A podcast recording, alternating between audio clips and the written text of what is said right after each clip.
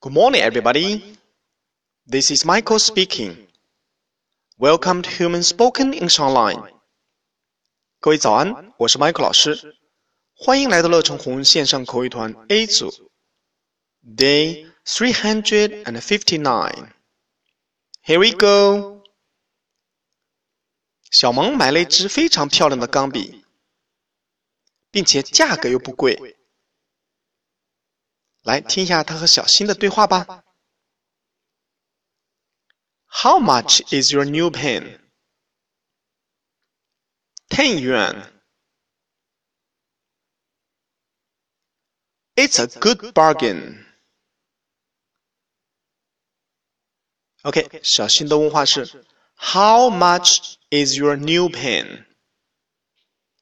你的新钢笔多少钱？ten yuan, ten yuan，十块钱。小新说：“It's a good bargain. It's a good bargain.” 嗯，真是物美价廉呀。OK，完整来一遍。How much is your new pen? 10 yuan.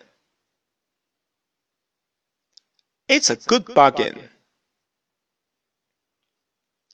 相关的单词有 how much 多少钱 how much